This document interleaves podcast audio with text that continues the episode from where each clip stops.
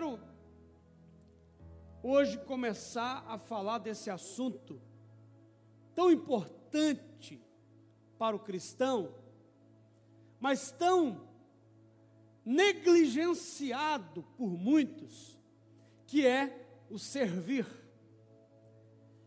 Essa palavra servir para o mundo aí fora e até para o pensamento contemporâneo pode não soar muito bem.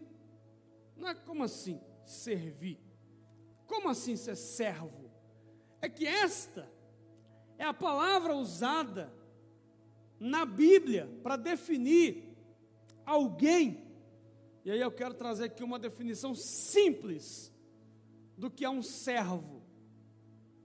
Servo é aquele que decidiu dedicar a sua vida, dedicar os seus dias a Deus e às pessoas. Vou repetir: servo, biblicamente falando, é alguém que decidiu dedicar a sua vida, dedicar os seus dias a Deus e às pessoas. Servo é aquele que parou, que deixou de viver apenas para si e percebeu a importância de viver para Deus e de viver para as pessoas. Quem entendeu isso aí, diga amém. Então a palavra servo não pode soar estranha para nós, porque é uma palavra bíblica. Mas nós também usamos uma palavra para que pessoas que ainda não são cristãs, né, que estejam de repente visitando a igreja, possam entender do que se trata. E a palavra que nós usamos é voluntário. Nós só temos que tomar um pouquinho de cuidado com a palavra voluntário, porque ela não é tão completa no seu sentido quanto a palavra servo. Porque voluntário para alguns pode dar a entender que é aquela pessoa que faz só se ela quiser. Voluntário pode dar a entender que é aquela pessoa que não pode ser cobrada, que não precisa prestar conta, porque ela é voluntária, ou seja, ela não recebe salário para fazer alguma coisa, então ela não precisa ter tanto compromisso, porque ela é voluntária ou ele é voluntário. Por isso, nós temos que nos apegar mais à palavra servo. A palavra servo é mais completa. Porque o servo é aquele que não recebe salário, é aquele que não tem pagamento, mesmo assim ele tem compromisso. Mesmo assim, ele sabe que ele tem, ele se comprometeu em seguir alguns padrões, em seguir algumas orientações, em seguir algumas direções. Então vamos usar mais a palavra servo, mas é, lembra aí que eu também vou usar, vez ou outra, a palavra voluntário, tá bom? Então vamos aqui ao nosso primeiro texto dessa manhã, que está lá em Atos 13, 36. Será que esse púlpito aqui vai atrapalhar o pessoal de ler ali? Atrapalha ou não? Não? Então vamos lá. Atos 13, 36 diz assim: Tendo, pois, Davi, Davi perdão, servido ao propósito de Deus em sua geração, adormeceu e foi sepultado com seus antepassados. Olha só que texto poderoso. Tendo Davi, olha só, servido,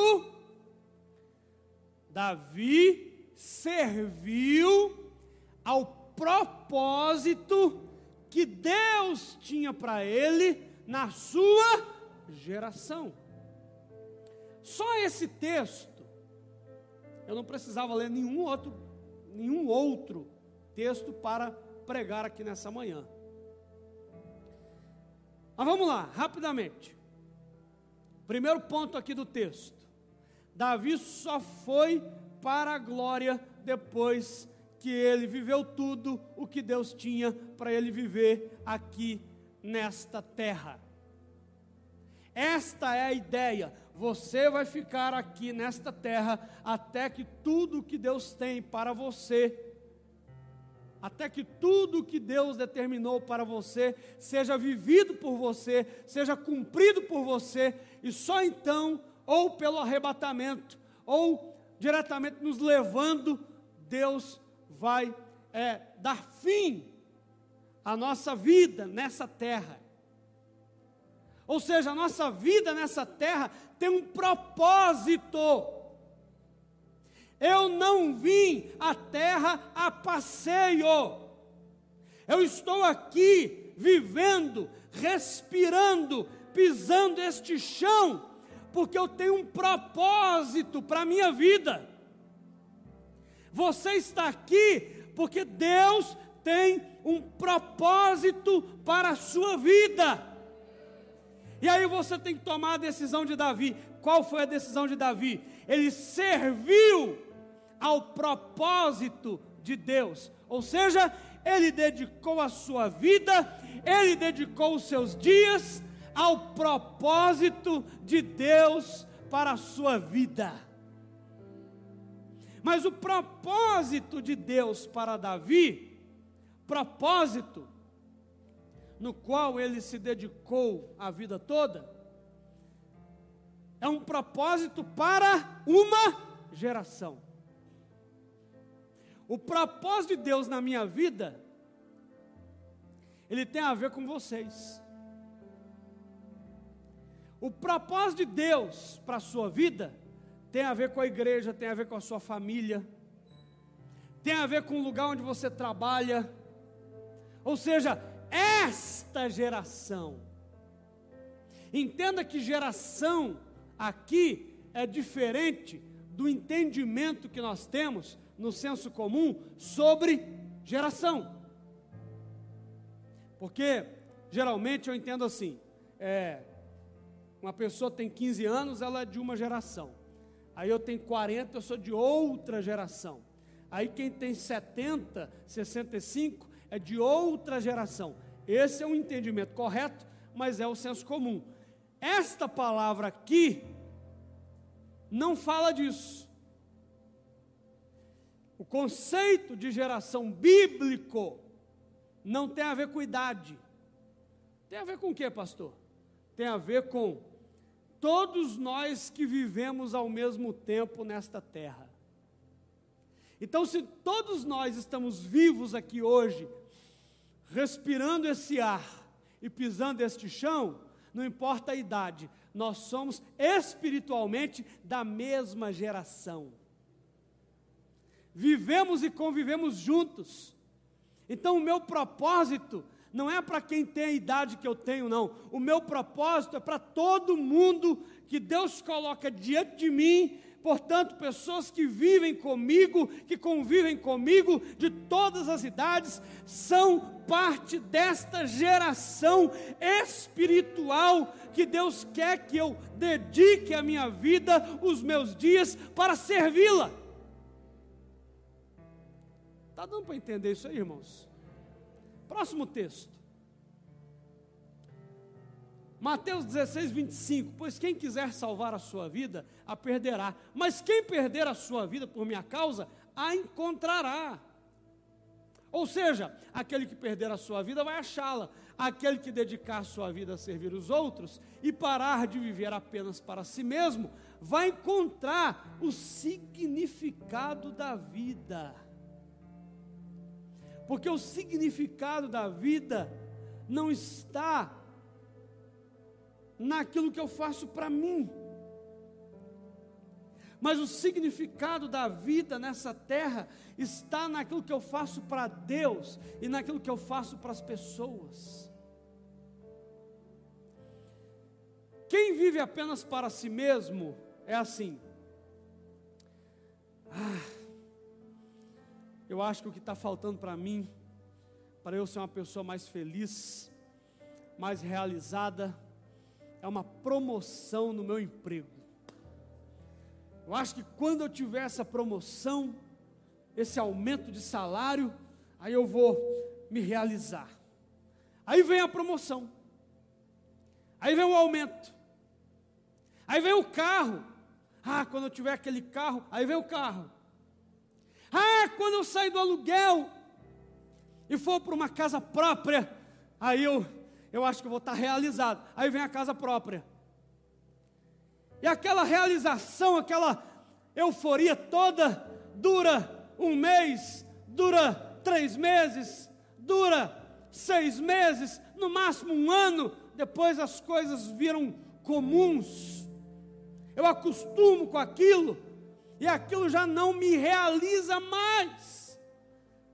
Porque eu nunca vou achar a minha vida se eu não perdê-la. É o que diz o texto. Quem quiser salvar sua vida vai perder, mas quem perder, o que é perder aqui? Dedicar sua vida a Deus e às pessoas. Quem perder, entre aspas, perder a sua vida, dedicando ela a Deus e às pessoas, vai encontrá-la, ou seja, vai encontrar o verdadeiro sentido, o verdadeiro e mais profundo significado da vida nessa terra.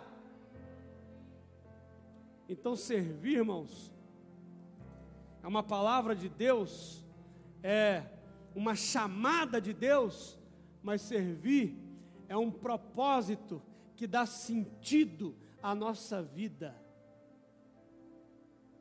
É por isso que até pessoas que não são cristãs, até pessoas que nem fé em Deus ou na existência de Deus, elas têm, mas elas se dedicam a trabalhos voluntários.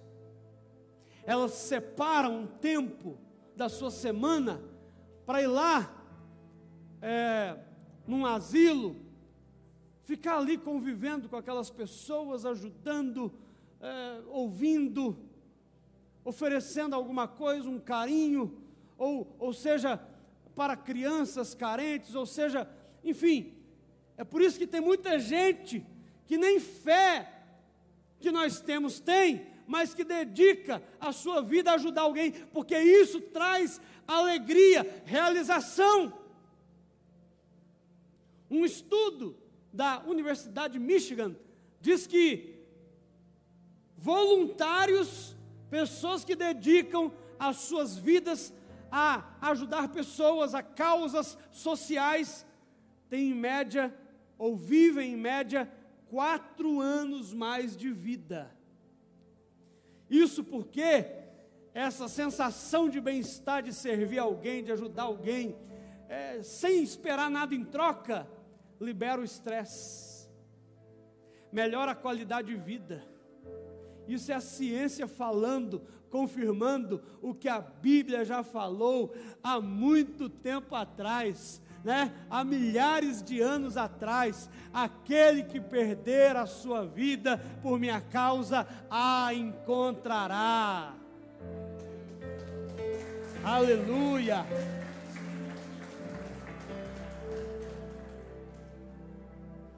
Mais um texto, vamos lá. Romanos capítulo 1, versículo 1 aqui. Eu já trouxe esse texto aqui em alguns treinamentos que nós fizemos. E eu queria agora praticar isso aqui com vocês, tá bom?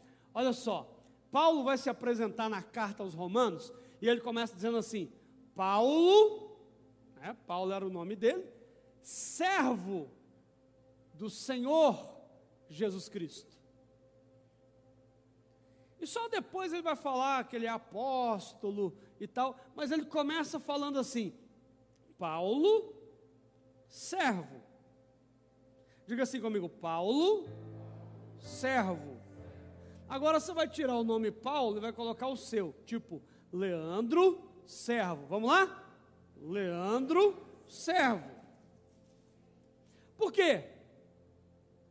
Porque cargo na igreja, hoje eu tenho, amanhã eu não tenho.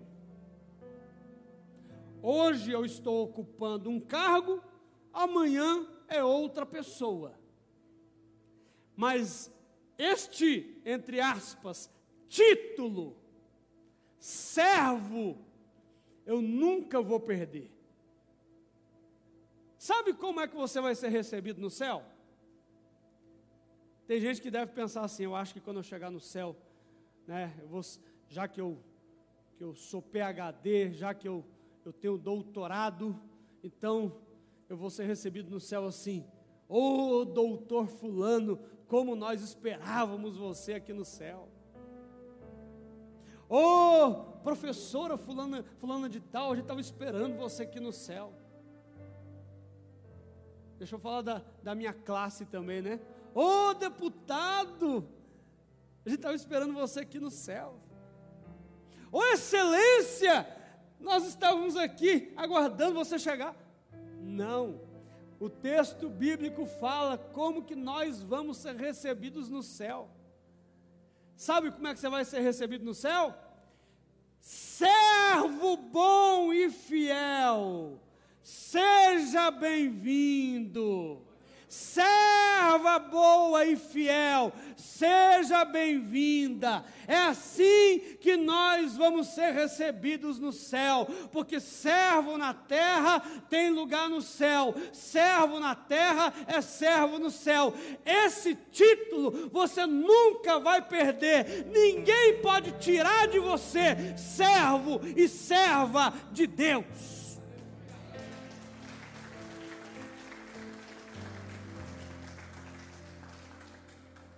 Então vamos praticar rapidinho. Você vai, você vai dizer para a pessoa só se apresentar, tá bom? Quem sabe até você não conhece quem está perto de você. E se conhece, você vai praticar. Você vai dizer assim, ó, tá com o microfone aí? Meu nome é Leandro e eu sou servo. Meu nome é Will e eu sou servo. Pronto, me apresentei para ele e ele para mim. Vamos lá? Faz isso agora aí. Se apresenta aí. Meu nome é fulano eu sou servo. Meu nome é fulana, eu sou servo. Né? Sou serva. Isso. Maravilha. Maravilha. Agora, vamos falar algo a mais, quer ver? O Will chegou aqui na igreja, né? chegou aqui na igreja, nunca veio aqui, ele precisa usar o banheiro. Aí ele vai chegar em mim ali, e vai falar, vamos lá, onde que é o banheiro? Oi, onde é o banheiro? Você, não, vamos melhorar. Fala assim, ó, você pode me, me, mostrar onde é o banheiro? Oi, você pode me informar onde é o banheiro? Não, claro, eu estou aqui para te servir. Irmãos, a primeira vez que alguém falou isso para mim, eu até assustei. Eu. Engraçado, né? Eu fui convidar um pastor para vir pregar aqui na igreja. Aí eu falei com ele assim: será que você está com sua agenda liberada tal dia para você ministrar na igreja? Ele falou assim: claro. Ele falou bem assim: claro. Eu estou aqui para te servir. Então, eu comecei a, a tentar mudar assim, é, essa ideia na minha cabeça. Eu estou aqui para te servir. Eu, quanto mais alta a sua posição, mais você tem que descer. Quanto mais conhecido você é, mais servo você tem que ser. Mas as pessoas mudam essa lógica. Agora eu sou importante, agora eu sou famoso, e agora as pessoas têm que me servir. Não. Olha, vou dizer para você uma coisa: lavar um banheiro não diminui você. Passar um paninho no chão não diminui você, pelo contrário. Vamos ver aqui. Vamos avançar aqui no texto. Pode passar essa, essa tela? Pode passar essa também? Eu quero ir no texto. Esse texto, João 13. Jesus sabia que o Pai havia colocado todas as coisas debaixo do seu poder. Eu vou terminar nesse texto aqui. Teria mais um hoje, eu vou deixar para a semana que vem. Jesus sabia que o Pai havia colocado todas as coisas debaixo do seu poder. Ó, entenda isso aqui. Olha como o texto começa. Jesus sabia que o Pai havia colocado todas as coisas debaixo do seu poder. Jesus sabia quem ele era. Jesus sabia que ele estava numa posição de poder que ninguém mais estava. Jesus não era um, um, juiz, Jesus não era um desembargador, Jesus não era um político famoso, Jesus não era presidente da república, ele era muito mais que isso. Aliás, ele é muito mais que isso. E ele sabia disso. Ele sabia disso. Eu tenho tudo sob o meu poder e eu sei disso. O que é que as pessoas fazem ou o que é que alguém faria sabendo tudo está debaixo do meu comando, tudo está debaixo do meu poder, tudo está debaixo do meu senhorio. João destaca, não é à toa, ele sabia. Então o que ele vai fazer em seguida, pastor Lucimário, não é porque ele não sabia quem ele era. Ah, Jesus fez isso aí porque ah, ele ainda não tinha entendimento de quem ele era. Entendeu, pastor Roger? Não é por isso. Ele sabia muito bem quem ele era. Sabia muito bem. Vamos lá. E que viera de Deus e estava voltando para Deus. Assim, levantou-se da mesa, tirou sua capa, colocou uma toalha em volta da cintura. Depois disso, derramou água numa bacia e começou a lavar os pés dos seus discípulos, enxugando-os com a toalha que estava em sua cintura. Olha só, o que, que Jesus fez aqui? Ele tirou a sua capa. Isso é simbólico. A Bíblia diz que Jesus, quando veio a essa terra para morrer por mim e por você, ele se despiu da sua glória. Ele sabia quem ele era, mas ele voluntariamente se despiu da sua capa. Ele, não, eu sei quem eu sou, mas eu vou deixar essa capa aqui um pouquinho, porque eu tenho uma coisa para fazer que só alguém muito grande pode fazer. Naquele dia, lavar os pés era a função do servo mais uh, iniciante, aquele nível lá embaixo. Naquele dia, o servo não foi, o que lavava os pés não foi, não sei, não sei se ele viajou no carnaval, não sei se ele estava de Covid, não sei, mas ele não foi.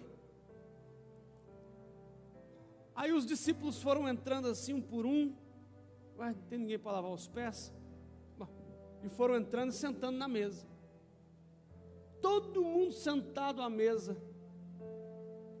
Aí Jesus, diz o texto, se levantou da mesa, porque antes ele deu a todos a chance de fazer o que ele fez. Percebeu? Ele deixou todo mundo entrar e deu a todos a chance de fazer o que ele fez. Como ninguém fez, ele então se levantou da mesa, tirou sua capa, pegou a toalha, encheu a bacia de água e começou a lavar os pés dos seus discípulos. A tarefa de um servo humilde. A tarefa de um servo nível lá embaixo. Próximo. Pode passar. Isso. Ah, já mudou o texto. Então, Volta aí um pouquinho, volta um pouquinho aí. Abre no 6 para nós, só para a gente ler o 6, só o 6. João 13, 6, eu quero encerrar. Semana que vem eu vou continuar falando no texto que apareceu ali de Filipenses. Vai dar para abrir aí? Isso. Chegou-se a Simão Pedro que lhe disse: Senhor, vais lavar os meus pés? Vamos, vamos só terminar essa história de Pedro aí, vai no 7. Respondeu Jesus: Você não compreende agora o que estou fazendo a você, mais tarde, porém, entenderá. Porque quando a gente começa a servir as pessoas, muita gente não entende. mas continue servindo e Deus vai abrir o entendimento das pessoas. Disse Pedro: Não, nunca lavarás os meus pés. Jesus respondeu: Se eu não os lavar, você não terá parte comigo. Escute, que eu quero encerrar e orar agora. Quando eu sirvo alguém, eu estou estabelecendo uma conexão espiritual com essa pessoa. Quando eu sirvo alguém, eu estou me aliançando com essa pessoa. Quando eu sirvo alguém, eu estou me ligando espiritualmente a essa pessoa. Eu tenho comunhão com essa pessoa. Quando eu sirvo alguém, servir é uma maneira de expressar: eu tenho comunhão com você, nós somos irmãos, nós estamos juntos, mas não só com os irmãos, mas quando eu sirvo alguém na rua, no trabalho, na família, é, em outros lugares, eu estou mostrando para aquela pessoa alguma coisa que você ainda não conhece, alguma coisa que você ainda não experimentou, e eu posso te apresentar aquilo que me levou a ser como eu sou, a palavra que mudou a minha vida, o Deus que me salvou, mesmo sem pregar, a sua atitude de servir vai despertar nas pessoas o que é isso, o que está acontecendo, o que ela tem que eu não tenho, o que ele sabe que eu não sei. Então vamos começar a revolução do serviço, a revolução do voluntariado. Aleluia! Fica de pé no seu lugar. Glória a Deus. O pessoal do batismo já está preparado? Já? Ok. Mas antes de chamar o pessoal que vai batizar hoje, eu quero, a pastora Gabi vai me ajudar aqui, eu quero orar com você. Porque eu quero que ao longo desse mês você vai ouvindo as palavras, sabe, não fica só nisso aqui não. Chega em casa, vai ler o texto, vai refletindo, deixa Deus falar com você. Essa é uma visão da nossa igreja e que é importante que todos, todos, entendam a importância do serviço. Então eu queria que você agora fechasse os seus olhos. E eu creio que Deus está despertando aqui pessoas para o voluntariado. Deus está despertando aqui pessoas para o servir. E o servir, irmãos, não é algo complicado. É algo simples. Jesus disse: Aquele que der um copo de água fria a um dos meus pequeninos, não ficará sem o seu galardão. O que é dar um copo de água para alguém? Uma coisa muito simples. Mas Jesus está dizendo: não ficará sem o seu galardão. Ou seja, eu valorizo até o ato de você dar um copo de água para alguém porque servir é coisa simples, é no dia a dia, e é no trabalho, é em casa, é, é, é, é por onde você andar, é na igreja. Servir tem que estar em mim, e se está em mim, eu pratico o tempo todo, e eu pratico com todo mundo.